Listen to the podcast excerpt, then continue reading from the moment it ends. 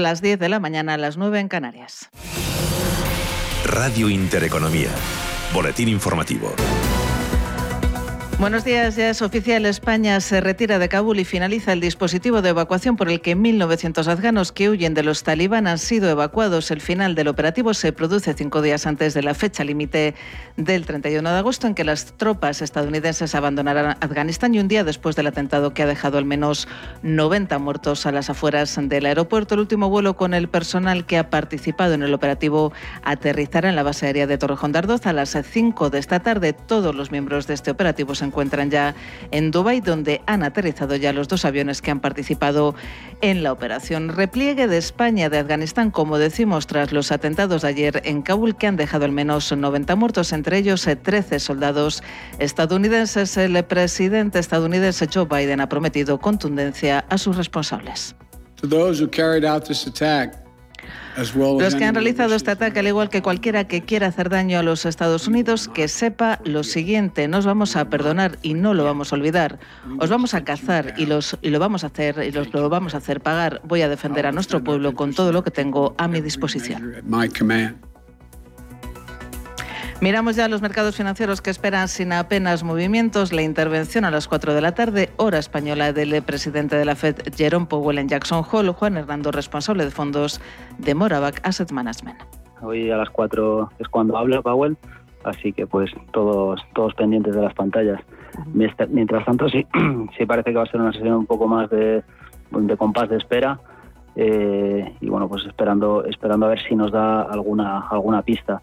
Sí que es cierto que, bueno, llevamos semanas, pues prácticamente meses esperando esta comparecencia y según se ha ido acercando, pues sí que es verdad que quizás se ha, se ha descafeinado un poco, ¿no?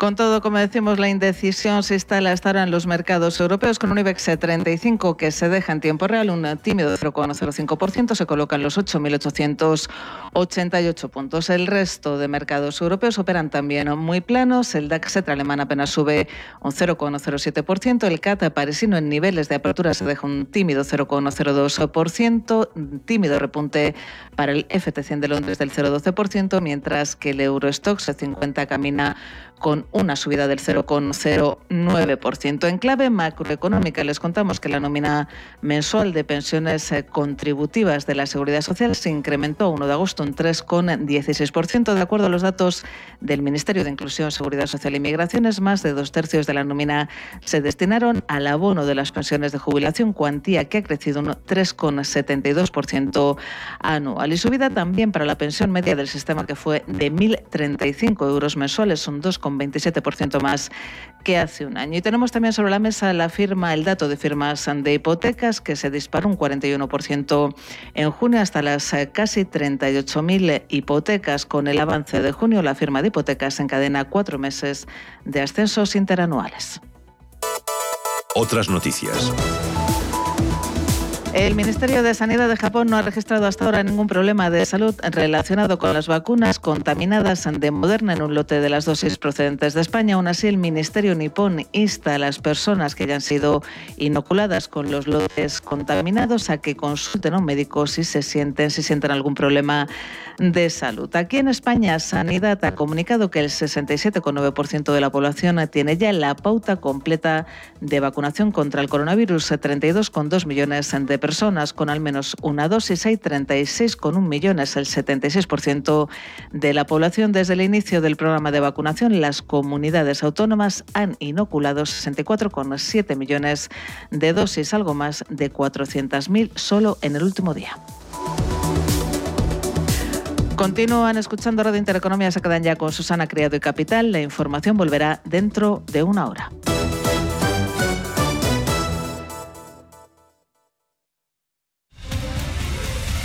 Radio Intereconomía comienza una nueva época tras 25 años de experiencia. Te invitamos a seguirnos. Una programación especializada, seria y completa para una audiencia experta.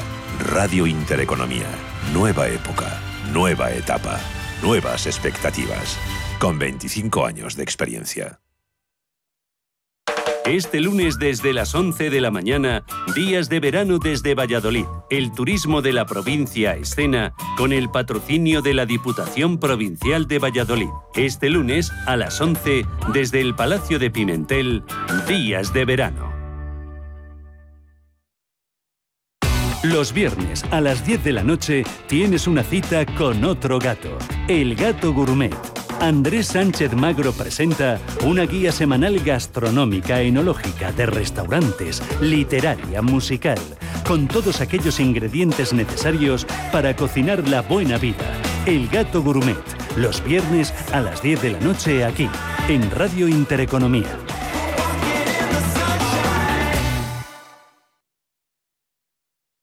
Hola, soy Rafa Jiménez, presento a media sesión en Radio Intereconomía. A media sesión, para resumir esas mañanas que dan tanto de sí. De una forma amable y donde abrimos el abanico de la información. De 12 a 2 del mediodía en Radio Intereconomía. Di que nos escuchas.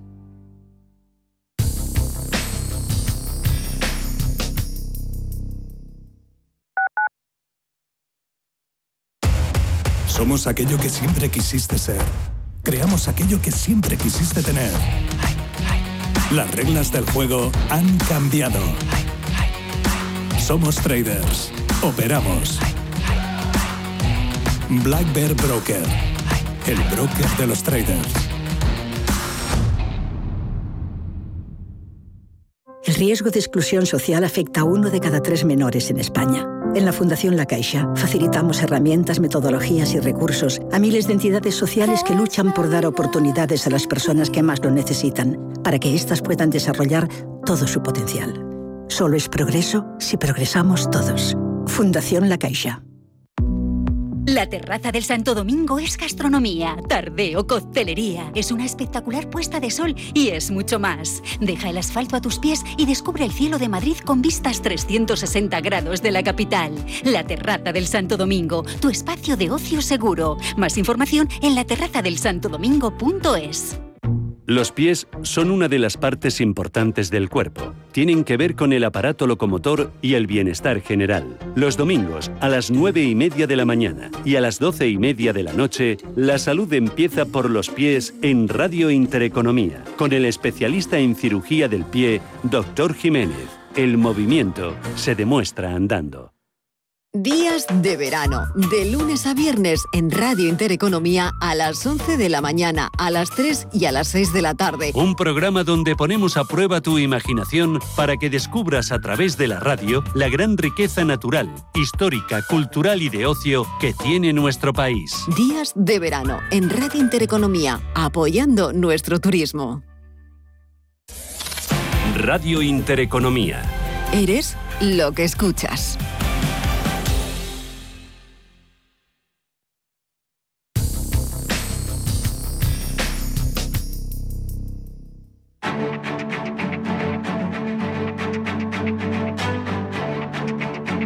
En Capital Intereconomía, el consultorio de bolsa.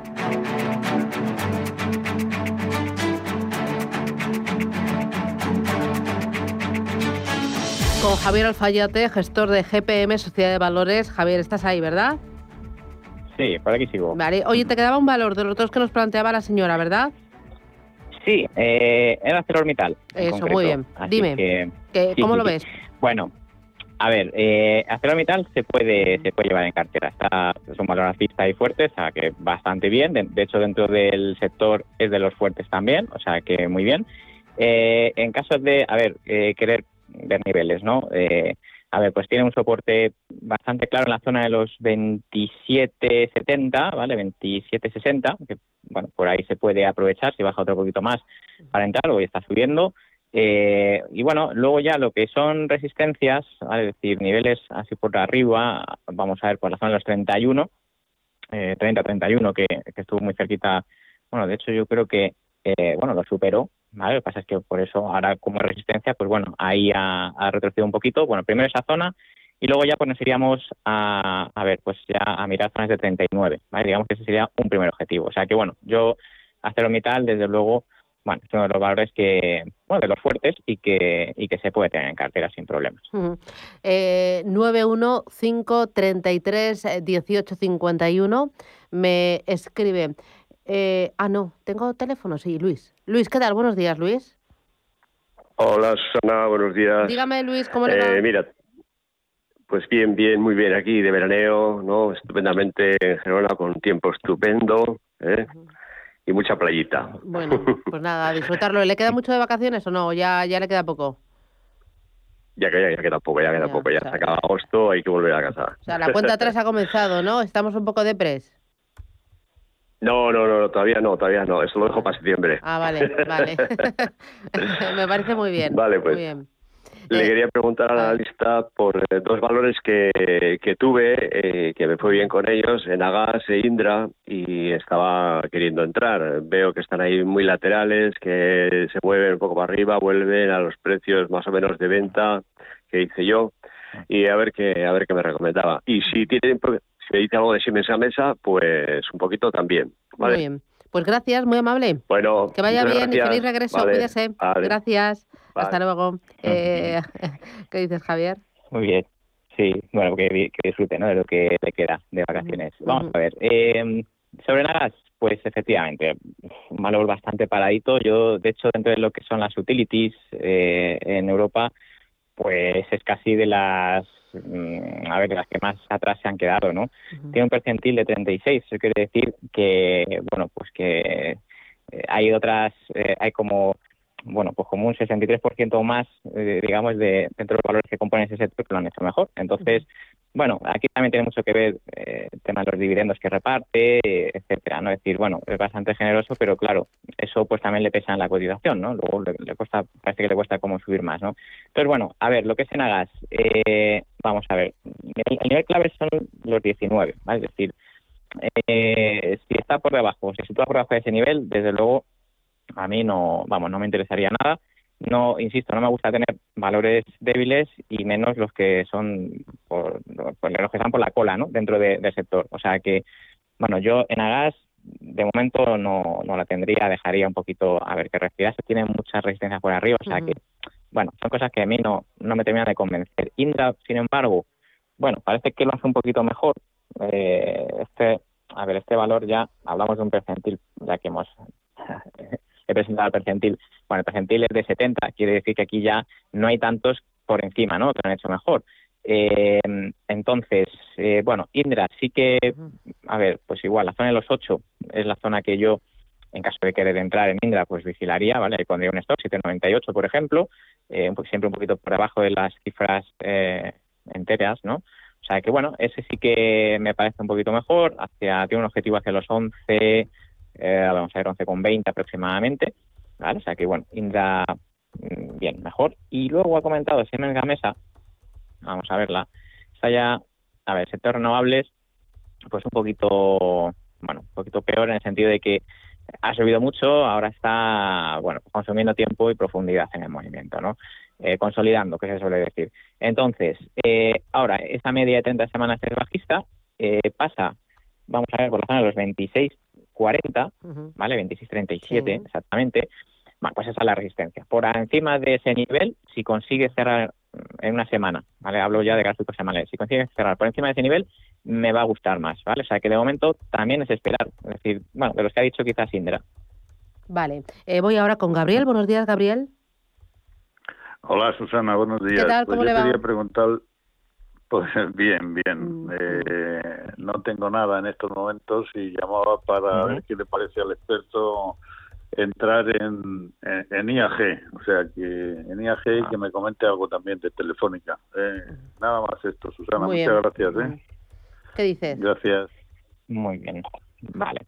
Bueno, pues vamos entonces con IAG. Am, a ver, eh, pues nada, clásico, a ver, clásico valor mm, que, bueno, pues una reacción porque, en fin, desde finales del año pasado eh, la, vamos, la corrección había sido brutal, exagerada. Ahora, bueno, pues tiene una corrección de, bueno, de ese movimiento bajista, ¿no? Es decir, ha subido a la zona Ahí ese 246 es la resistencia principal, ¿vale? Es el máximo anual, ¿vale? Entonces yo, eh, dicho esto, sobre IAG es un valor que de momento igualmente es débil, ¿vale? Pertenece bueno, al sector de aerolíneas, Travel Leisure, eh, en Europa es débil y además dentro de ese sector de los débiles está en la parte de abajo también, ¿no? Igual, tiene un percentil bajo.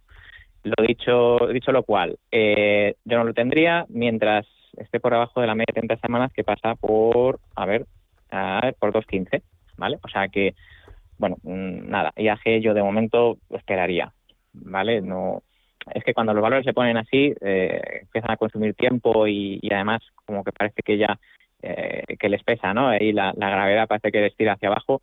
Bueno, mm, hay que esperar a que demuestren el movimiento andando. Telefónica, sin embargo, es eh, bueno es al revés, ¿no? Es decir, ha conseguido girar esa tendencia bajista que tenía justo a finales del año pasado, por noviembre y diciembre ya ya la ha girado y bueno, ahora, pues bueno, poquito a poco los máximos y los mínimos de esa secuencia cada vez son más altos. O sea que, bueno, esa es la clásica definición de una tendencia alcista.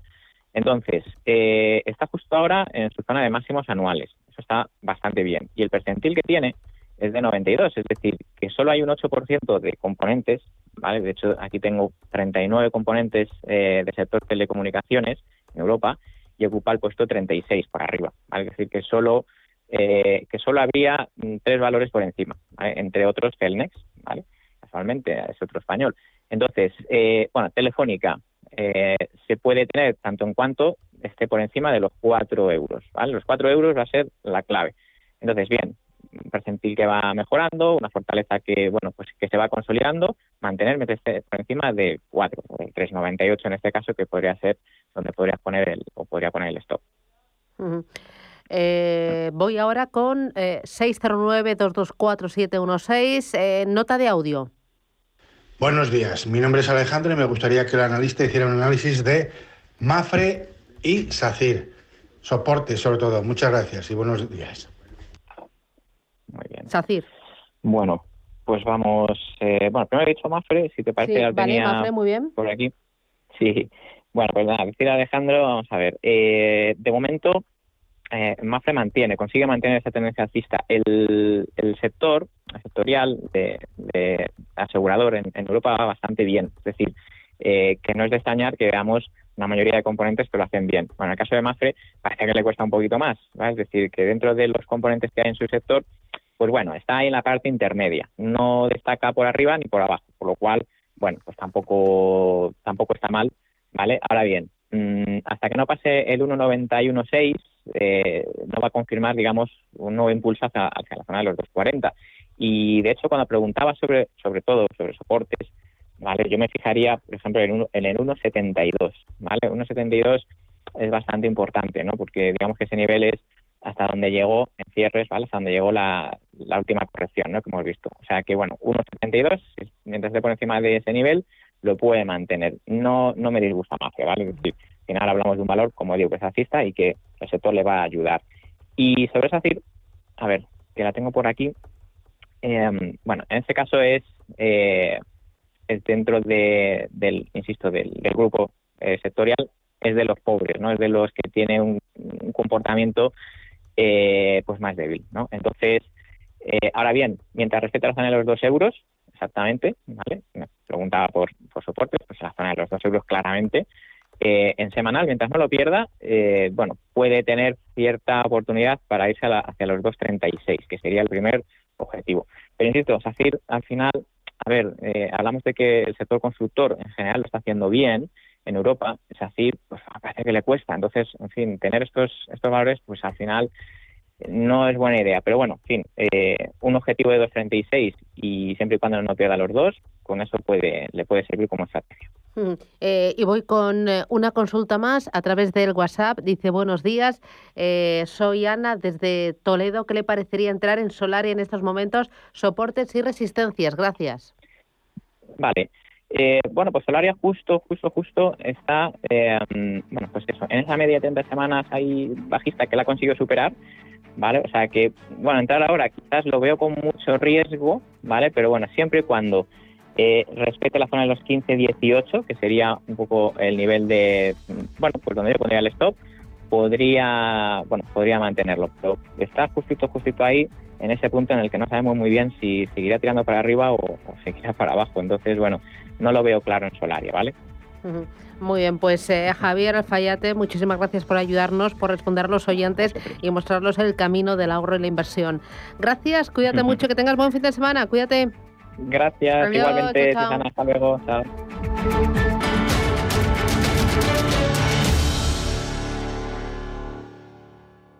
Si estás pensando en comprar una casa, entra en cuchabank.es y accede a nuestra oferta hipotecaria. Cuchabank, el banco de tu nueva casa. ¿Qué tal con la que está cayendo?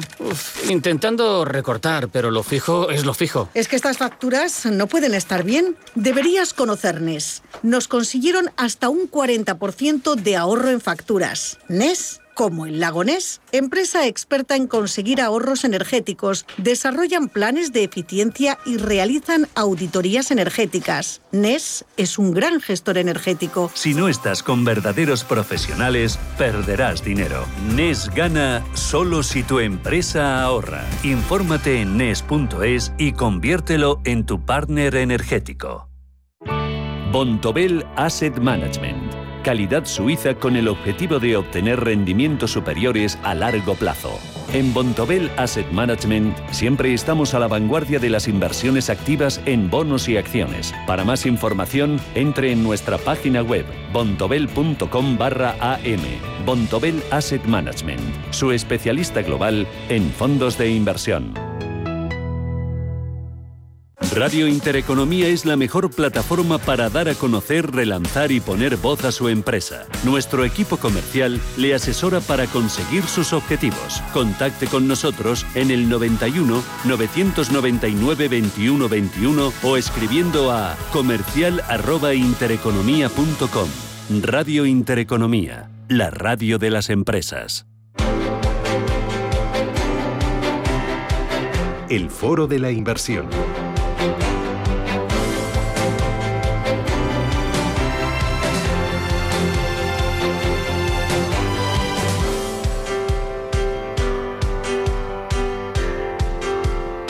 El foro de la inversión vamos a buscar oportunidades. Eh, normalmente hablamos mucho de Europa, hablamos mucho de Estados Unidos, pero hay oportunidades en otros mercados, en otro tipo de regiones. Hoy vamos a mirar a Asia y lo vamos a hacer con Borja Aguiar, que es director de ventas para Iberia de Amiral Gestión. Eh, Borja, ¿qué tal? Buenos días, bienvenido. ¿Qué tal? Buenos días, Susana, muchas gracias. ¿Qué tal tu aterrizaje de las vacaciones? Bueno, bien, como siempre complicado porque siempre se hacen cortas las vacaciones, pero bien, la verdad, aguantando el calor de Madrid. Claro, eh, tú eres de los míos, ¿no? Que como son tan cortas hay que volver a empezar, ¿no? Para de verdad asimilarlo y disfrutarlo. Sí, sí, totalmente, totalmente. Yo para repetir, yo las vacaciones para repetir. Eh, Estoy eh, totalmente de acuerdo contigo, pero bueno, es verdad que este año eh, nos han permitido algo más de libertad que el año pasado y, bueno, hemos podido disfrutar un poco más. Bueno, eh, oye, eh, ahora todos, todos estamos pendientes del discurso de Jerome Powell esta misma tarde a las 4 en Jackson Hole, todos pendientes del mercado americano, está en zona de máximos, el mercado europeo, también el Eurostock 50 creciendo a doble dígito, creo que en el año lleva como una plusvalía de en torno al 17%, pero hay otra región del mundo que está creciendo con fuerza, que cada vez tiene más peso en la economía mundial, que es la economía eh, asiática. Eh, ¿Cuánto le importa, cuánto le preocupa a Asia lo que pueda decir Jerome Powell? Un cambio en la política monetaria que empieza a, retirar estímulos. Bueno, yo creo que, la, forma en la que puede afectar la decisión de Jerome Powell a, Asia quizás no está tan correlacionada como con Europa. No es verdad que en Europa parece que hemos seguido la estela de lo que ha ido haciendo Estados Unidos con uno o dos años de retraso estos últimos años, pero Asia al final ha seguido su camino. Además, cada país dentro de Asia ha, seguido su rumbo. No tiene nada que ver con la situación de Japón, con la de China, Tailandia o Indonesia. Eh, y bueno, entendemos que al final, bueno, pues como dicen, Estados Unidos lidera un poco los mercados mundiales, pero yo creo que no existe una correlación clara entre lo que vaya a decir Powell hoy y lo que y lo que pueda ocurrir con el mercado asiático en general. Eh, ¿Qué razones o qué argumentos me podéis poner sobre la mesa para invertir en, el mercado asiático? Nosotros la verdad es que identificamos varios motivos, pero por resumirlos algunos o concretaros, eh, lo primero es que es una lista súper amplia de valores eh, que está con un crecimiento espectacular en estos últimos años y en general muy poco analizado, muy poco cubierto, cubierto por los analistas. Por ponerte un ejemplo, en Asia, eh, además de encontrar el mayor eh, crecimiento en número de valores cotizados, que es en torno al, al 75% de compañías que, de las que salen a bolsa son asiáticas, con lo cual eso es un dato bastante importante, es un universo que a día de hoy es el más amplio a nivel de valores cotizados. Yo creo que eso, para una gestora como la nuestra, en la que bueno pues hacemos stock picking, esa selección de valores, ese análisis de compañías, pues tener un, un universo de inversión tan amplio siempre nos beneficia. Otro punto que nos gusta mucho es una tendencia clara hacia la mejora de la gobernanza y la asignación de capital. Históricamente yo creo que, siempre se ha criticado mucho en Asia eh, que bueno pues la gobernanza de las compañías siempre ha sido muy opacas, no transmitían bien la información, nunca sabías qué rumbo iban a todas esas compañías. en cuanto a asignación de capital siempre ha habido cierta incertidumbre, ¿no? Muchas veces pues se consideraba que los gestores no asignaban bien el capital de, dichas compañías. Y eso lo que ha hecho es que al final pues se produzca una mejora en la calidad de las compañías asiáticas que nos parece súper interesante porque es uno de los factores que más buscamos ¿no? a la hora de tomar nuestras decisiones de inversión. Y por último quizás eh, las valoraciones. Yo creo que siempre tenemos que prestar atención a las valoraciones y en Asia nos parece que siguen siendo atractivas. Al final, pues un universo tan amplio siempre ofrece oportunidades muy razonables. Claro, eh, en Asia quizás más atractivas esas valoraciones porque este año le está costando más que el pasado ejercicio y el anterior, ¿no? Este año Asia va más al ralentí. Sí, efectivamente, podemos ver el caso de Japón, que empezó muy bien el año y estos últimos meses pues ha, corregido y yo creo que en el año pues al final no, no sé si está flat más o menos, es un año que no está siendo eh, positivo para, para, para Asia, pero en general lo que decimos, ¿no? las valoraciones son más atractivas porque el tamaño del, universo de inversión es mayor y porque hay constantemente nuevas salidas a bolsas, nuevas compañías que, que, salen a cotizar y que presentan oportunidades de inversión. Nosotros quizás a nivel geográfico sí que el mayor número de oportunidades por valoraciones lo identificamos en Asia y en Europa y en Estados Unidos, como tú bien comentabas, que están máximos, pues nos parece que es más difícil eh, encontrar oportunidades atractivas por valoración. Las hay, por supuesto, pero en general, pues al calor de las de las FAC, de las grandes tecnológicas, ¿no? las compañías que más están creciendo y que mejor lo están haciendo en el mercado, pues todas las compañías que están detrás pues siguen un poco esos pasos y quizás en muchos casos encontramos valoraciones más exigentes en Estados Unidos que en Asia o Europa. Hmm. Eh, vosotros tenéis un vehículo, una estrategia para invertir en Asia, es el Sextan Asia. Eh, cuéntame eh, qué tiene de particular, en qué regiones dentro de Asia invierte, con qué peso, en qué tipo de compañías. Bueno, yo creo que la principal particularidad que tenemos, por un lado, es que incluimos Japón. En el mercado se suelen encontrar muchos fondos que excluyen Japón. Nosotros, por contra, pensamos que Japón es un, país súper interesante para invertir, lleno de oportunidades. Es verdad que yo creo que, la gente lo descarta porque va a otra velocidad, no tiene otro crecimiento que en general el resto de países asiáticos y por eso bueno pues queda excluido de, de los fondos asiáticos, pero a nosotros nos parece súper interesante y además entendemos que no hay una correlación clara entre el crecimiento económico de un país y las rentabilidades en bolsa, que es lo que pasa en Japón. ¿no? Quizás no hay un crecimiento económico importante, pero puede haber rentabilidades de compañías concretas muy interesantes. eh, además de Japón, nos gusta personalmente que, como decíamos, ¿no? la calidad de los modelos de negocio y la asignación de capital está mejorando muchísimo. Hay mucha más transparencia, es mucho más fácil eh, hablar con una compañía, tener acceso a las mismas, y eso nos parece muy interesante. Y por último, yo creo que Japón eh, es interesante aprovechar el marco jurídico de un país pues más desarrollado, de un país eh, más maduro, digamos, ¿no? que otras regiones en Asia. Por eso, bueno, pues eh, la principal particularidad es que incluimos Japón por estos motivos.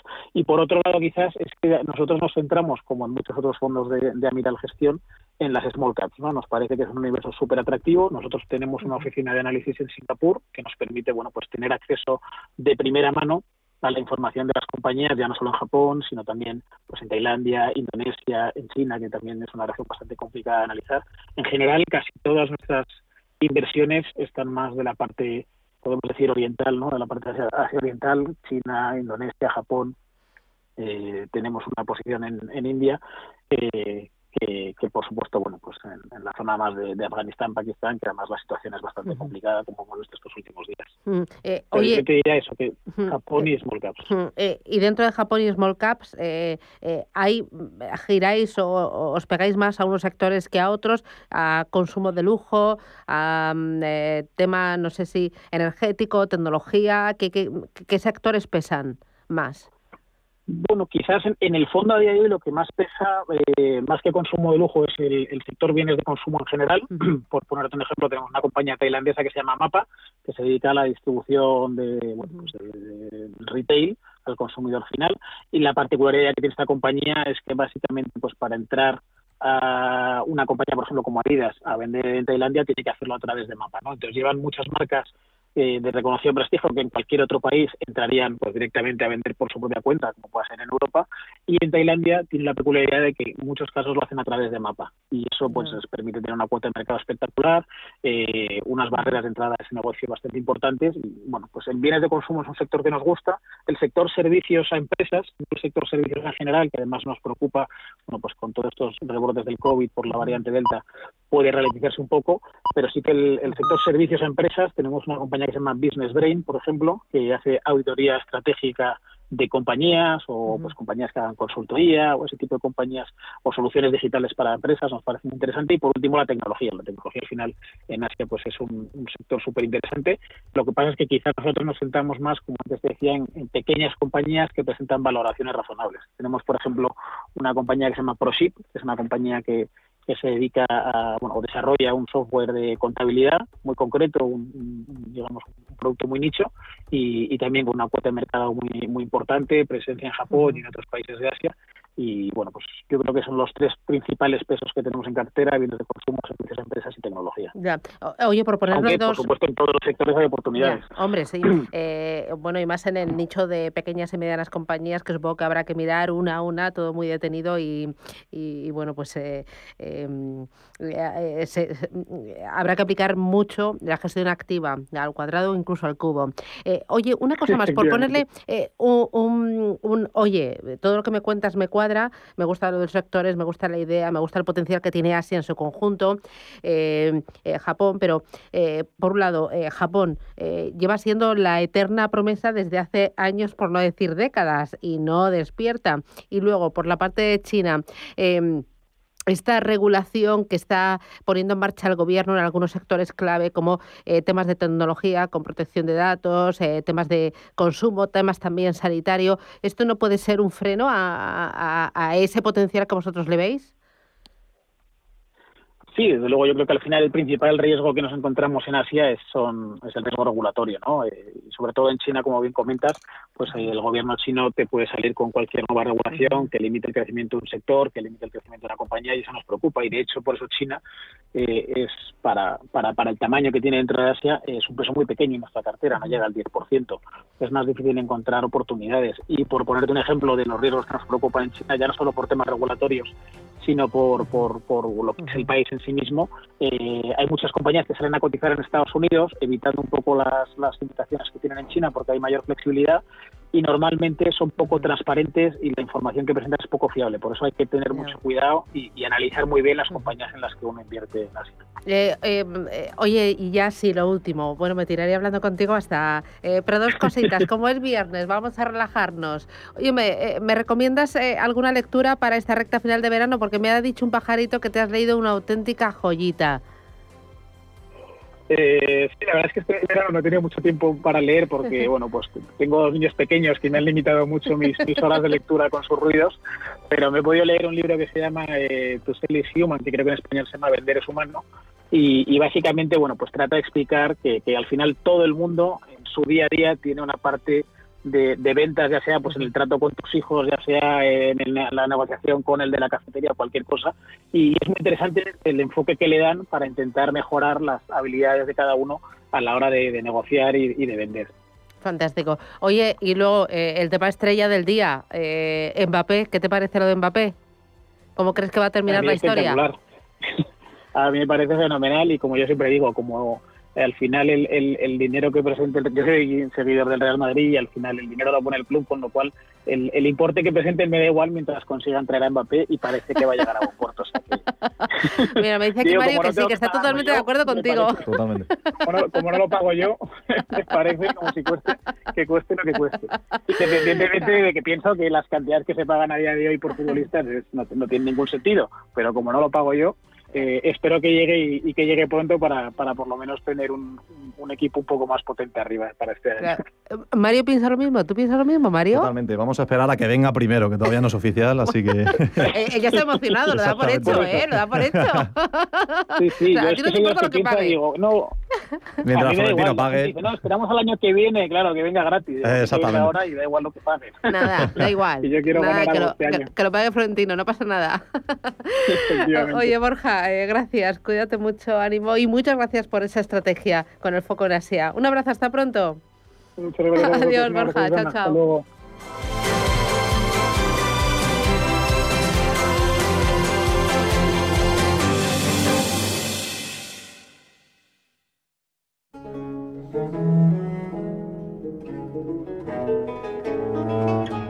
Tal día como hoy, 27 de agosto, pero en 1636, fallece en Madrid el escritor español del siglo de oro Félix Lope de Vega y Carpio. Aunque su extensa obra abarcó muchos géneros, destacará en el arte de lo dramático, como obras como Fuente Ovejuna o El mejor alcalde, El Rey, siendo un gran renovador de este género. Gracias a ello, será reconocido como el Fénix de los Ingenios o monstruo de la naturaleza.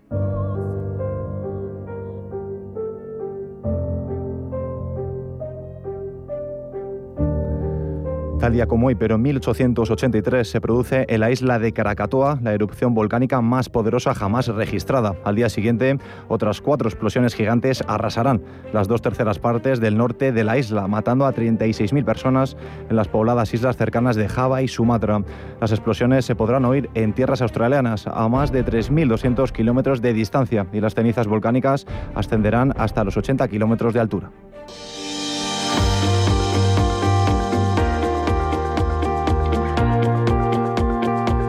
Día como hoy, pero en 1955 se publica por primera vez el libro Guinness de los récords mundiales y se convierte en un éxito instantáneo que perdura en el tiempo. El libro fue originalmente propiedad de Guinness Brewery, de ahí el nombre, y actualmente ostenta su propio récord como el libro más vendido del mundo.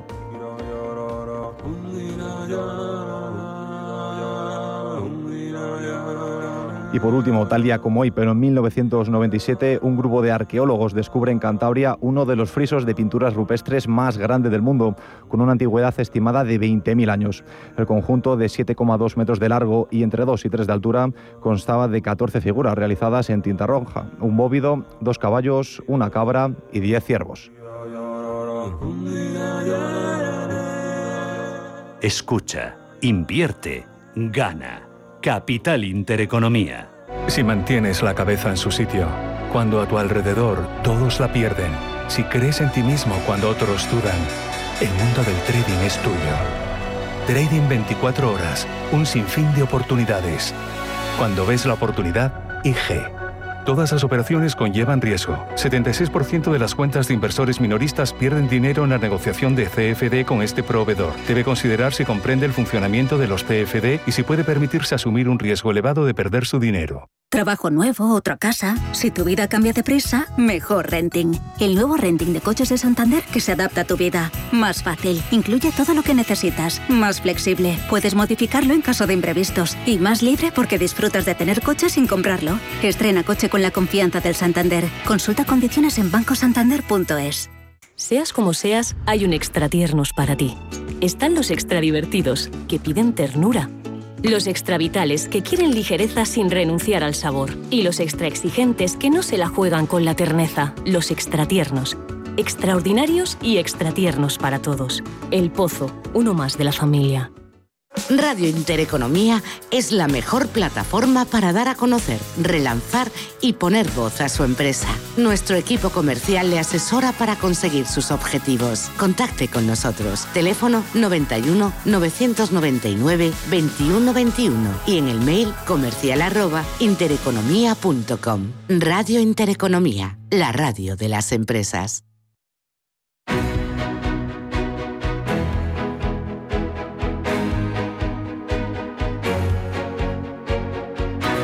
En Capital Intereconomía, Consultorio de Fondos.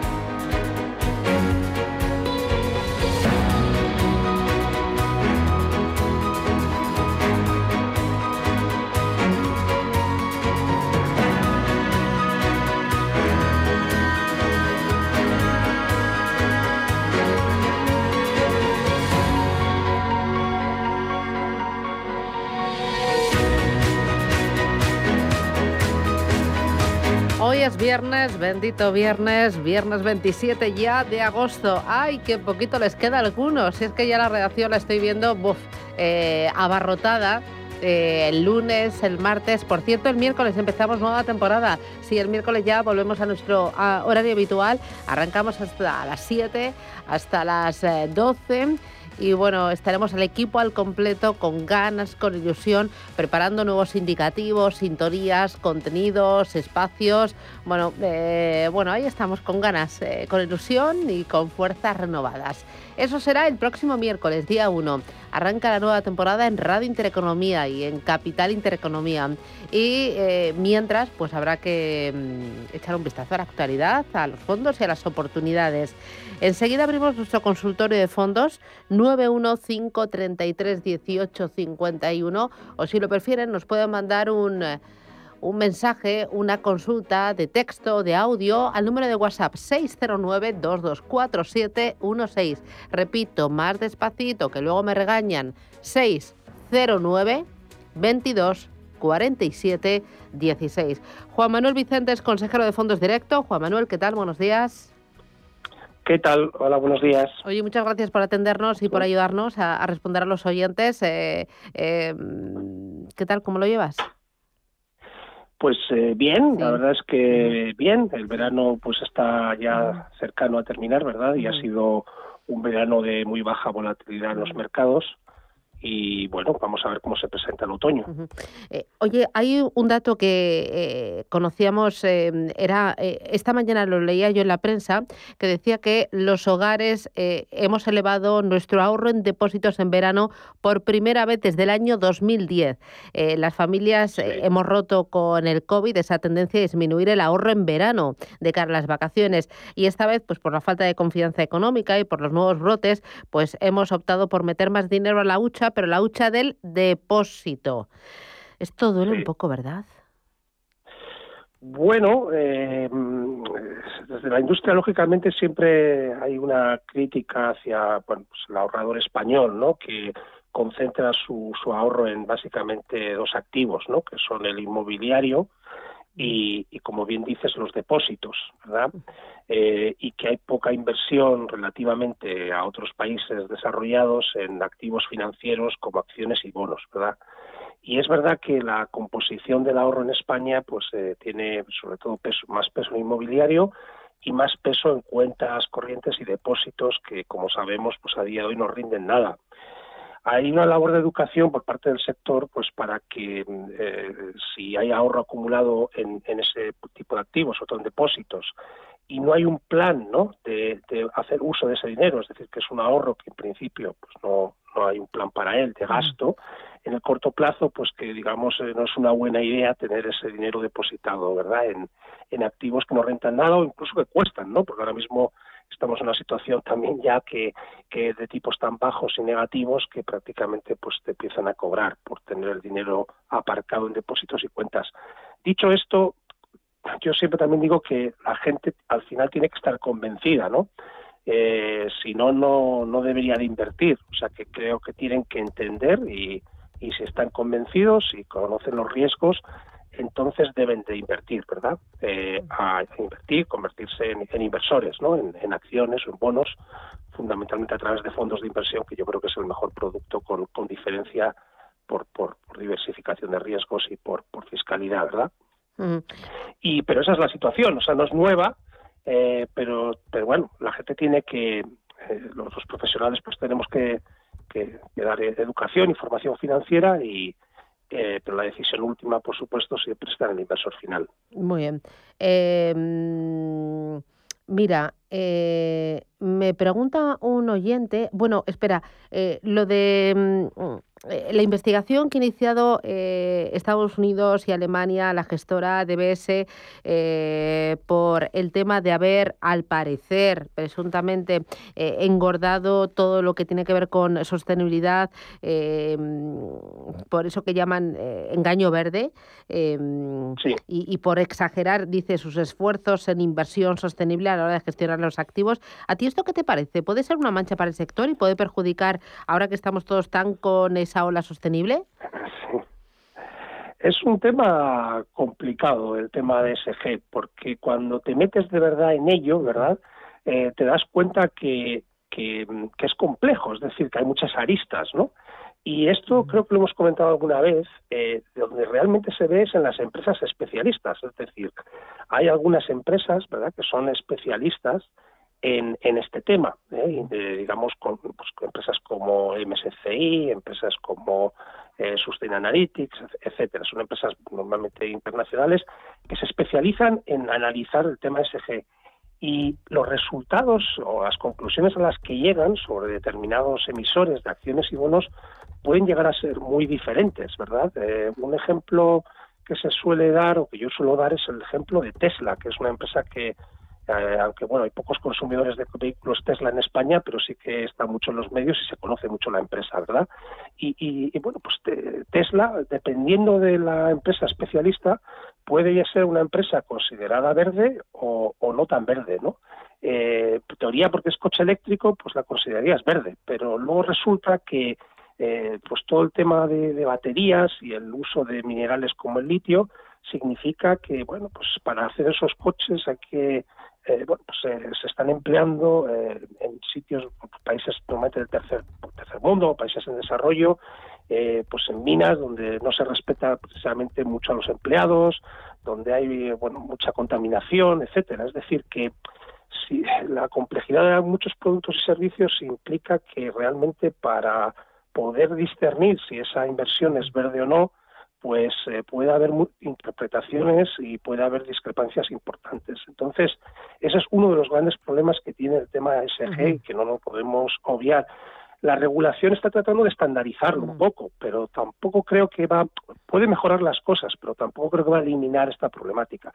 Y luego está lo, esto que mencionabas tú, que está ocurriendo, que es que hay una verdadera carrera por eh, ser el más verde en el mundo de la gestión de activos, porque sabemos que está trayendo mucho dinero y, bueno, pues es, es, no es una sorpresa que algunas entidades puedan estar exagerando sus capacidades y, y, no me sorprende que este tipo de noticias pues se vuelvan a, bueno, pues puedan continuar en los futuros meses y años, ¿no? Eh, mira, me empiezan a llegar las primeras consultas de los oyentes. Dice, em, eh, me preguntan eh, por un fondo. A ver, es que hay algunos que son muy largos y claro, cuesta leerlos. Y, tengo aquí como, mira, este, me puedo analizar el fondo Fan Smith Equity. este es uno de los tradicionales. Este año lo está haciendo muy bien, ¿no? Y como, primero háblame de la gestora. Sí, bueno, eh, es muy largo, para un inglés no sería muy largo, ¿no? Porque es mm. fondo y Smith, que es como decir eh, fondo Sánchez, ¿no? Prácticamente, o mm. fondo Pérez, ¿no? Eh, que es curioso el nombre, ¿verdad? bueno, es una boutique, es decir, realmente es un gestor lo que hay por detrás, es decir, mm. que es una gestora pequeñita y se especializa en bolsa global. Y, y, y bueno, pues sí que tiene mucho predicamento, porque lo ha hecho extraordinariamente bien, no en el último tiempo, sino es que lleva muchos años haciéndolo muy bien. ¿Qué quiere decir hacerlo muy bien? Pues que está superando a, índices de bolsa global que son muy difíciles de superar, como el MSCI World, ¿no? por ejemplo, que es un poco el índice de referencia para la bolsa mundial.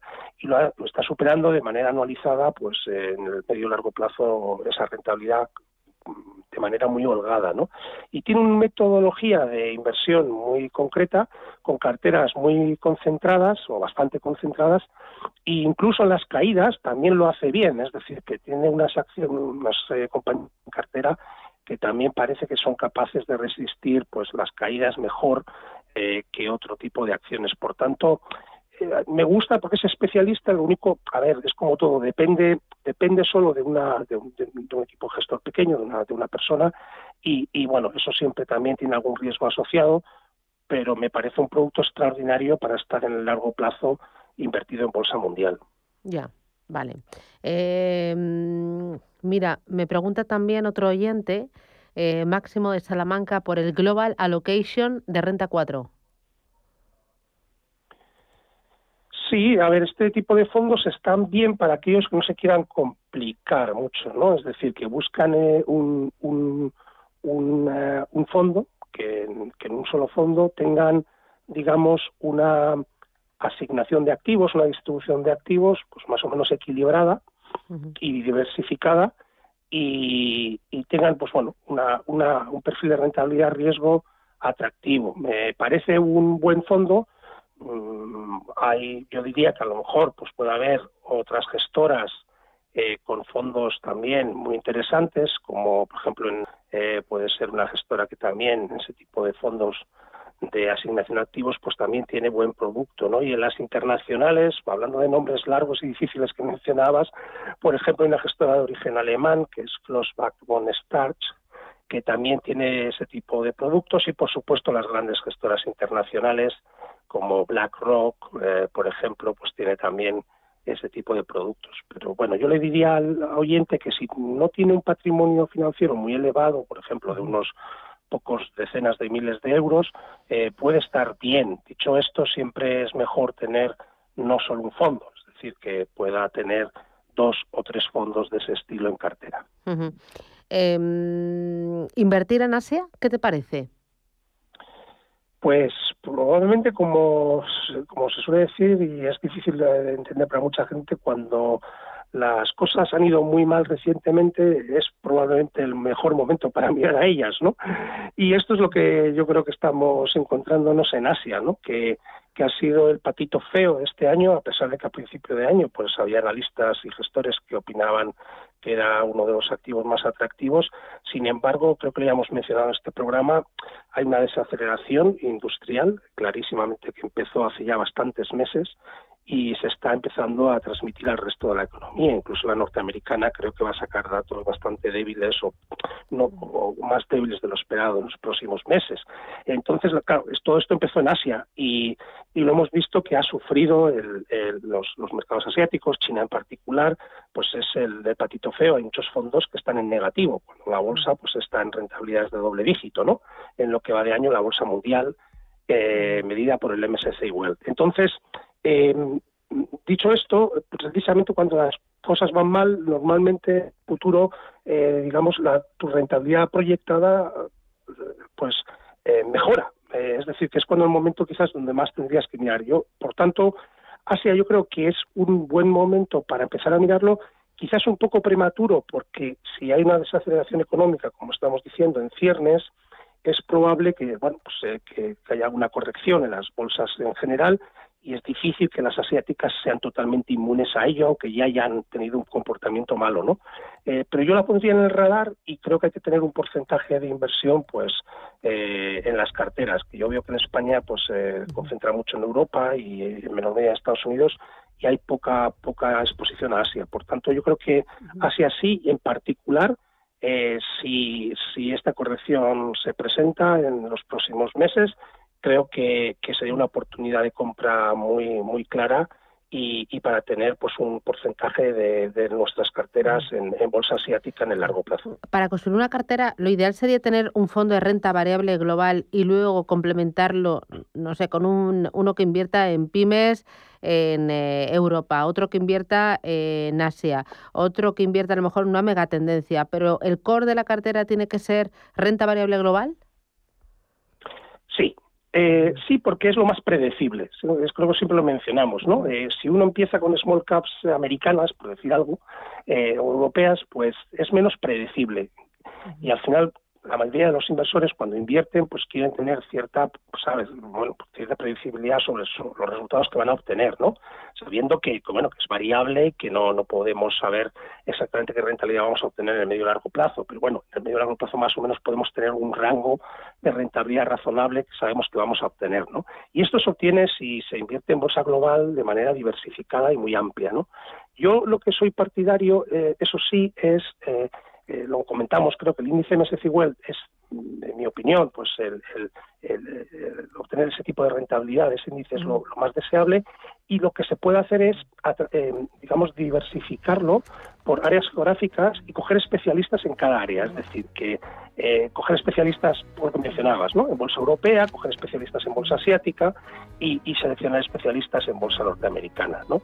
Y, y mm, que al final la composición pues sea una, composición de gestores eh, especialistas en cada área geográfica eh, eh, y el global, pues bueno, sea, sea una cartera ampliamente diversificada. Oye, que lo dejo aquí. Juan Manuel Vicente, desde Fondos Directo, gracias por atendernos en este viernes. Cuídate, feliz fin de semana. gracias a vosotros. Gracias. Hasta luego, adiós.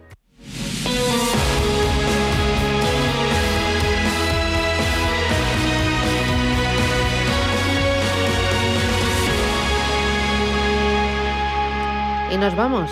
Sí, ponemos el punto final a esta edición de verano de Capital Intereconomía. Lo hacemos con un abanico de opciones para que disfruten de este fin de semana. Gracias y hasta el lunes.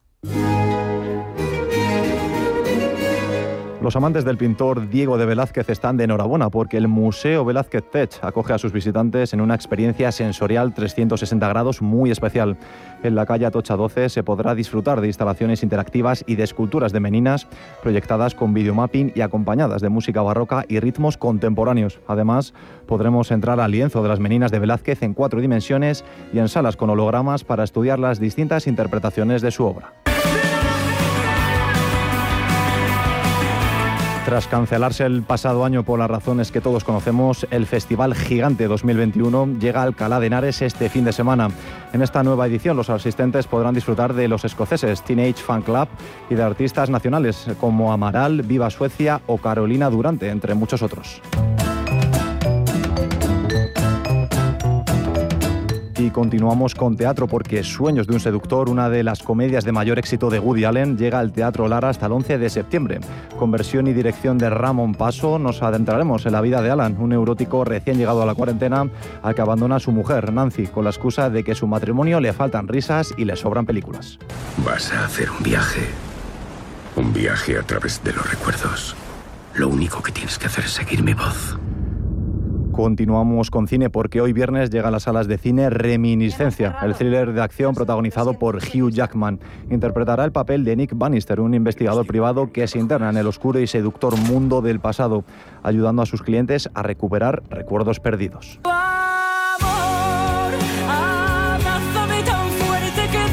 Y acabamos con música porque Pastora Soler será la encargada este domingo 29 de poner el cierre al Festival Veranos de la Villa 2021 con un concierto muy especial en el patio central del Centro Cultural Conde Duque. La cantante sevillana interpretará los temas de su último trabajo y además pondrá voz y sentimiento a populares canciones de compositores madrileños.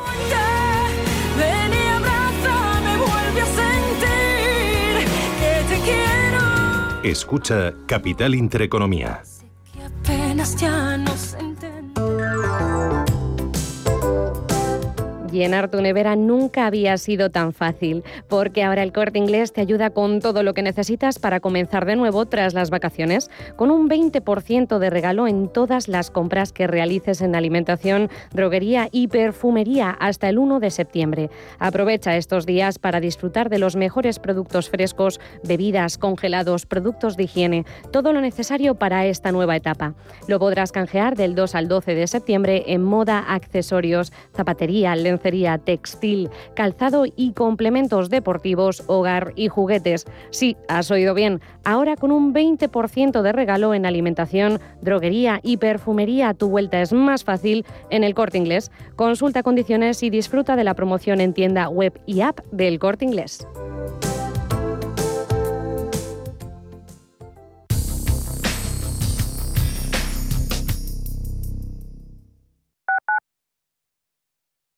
Urbanitae es una nueva plataforma de inversión inmobiliaria que te permite invertir a lo grande con cantidades pequeñas. Uniendo a muchos inversores, logramos juntar el capital suficiente para aprovechar las mejores oportunidades del sector. Olvídate de complicaciones. Con Urbanitae ya puedes invertir en el sector inmobiliario como lo hacen los profesionales. Si estás pensando en organizar un evento, en Restaurante El Torreón te lo ponen muy fácil. Con un paraje único y a 10 minutos de Madrid podrás disfrutar de las mejores carnes y pescados en sus salones y jardines. Comidas de empresa, congresos, bodas, comuniones, reuniones y comidas a la carta rodeados de bosques de encinas y la mejor gastronomía, calidad y confianza se unen para ofrecer una experiencia única. Visítanos en restauranteeltorreón.com y déjate sorprender. Cuando un gestor te habla con terminología demasiado compleja, es porque no puede permitirse decir las cosas así de claras. En Finanbest solo ganamos si tú ganas primero. O lo que es lo mismo, en Finanbest Si no sumamos, no restamos. Conoce todas las ventajas del Result Investment. Tienes mucho que ganar. Finanbest, tú ganas. Algunos coleccionan sellos y otros son coleccionistas de vida. Cazadores que salen a por ella, que saben que hay que exprimirla antes de que se escape y cuando se escape, volver a perseguirla y no parar nunca. Si la vida es un viaje, que sea el mejor de tu vida. Del 14 de julio al 31 de agosto, un Audi Q3 puede ser tuyo por 295 euros al mes y entrada de 11.350 euros. Time to live, time to Audi. Consulta condiciones en Harmauto, tu concesionario oficial Audi. Amos de Casa, el magazine para hombres y mujeres en el que encontrarás todas las ideas y sugerencias para la supervivencia doméstica, además de ocio, cultura, compañía y buen humor. Amos de Casa, los domingos a las 10 de la mañana en Radio Intereconomía. Te esperamos.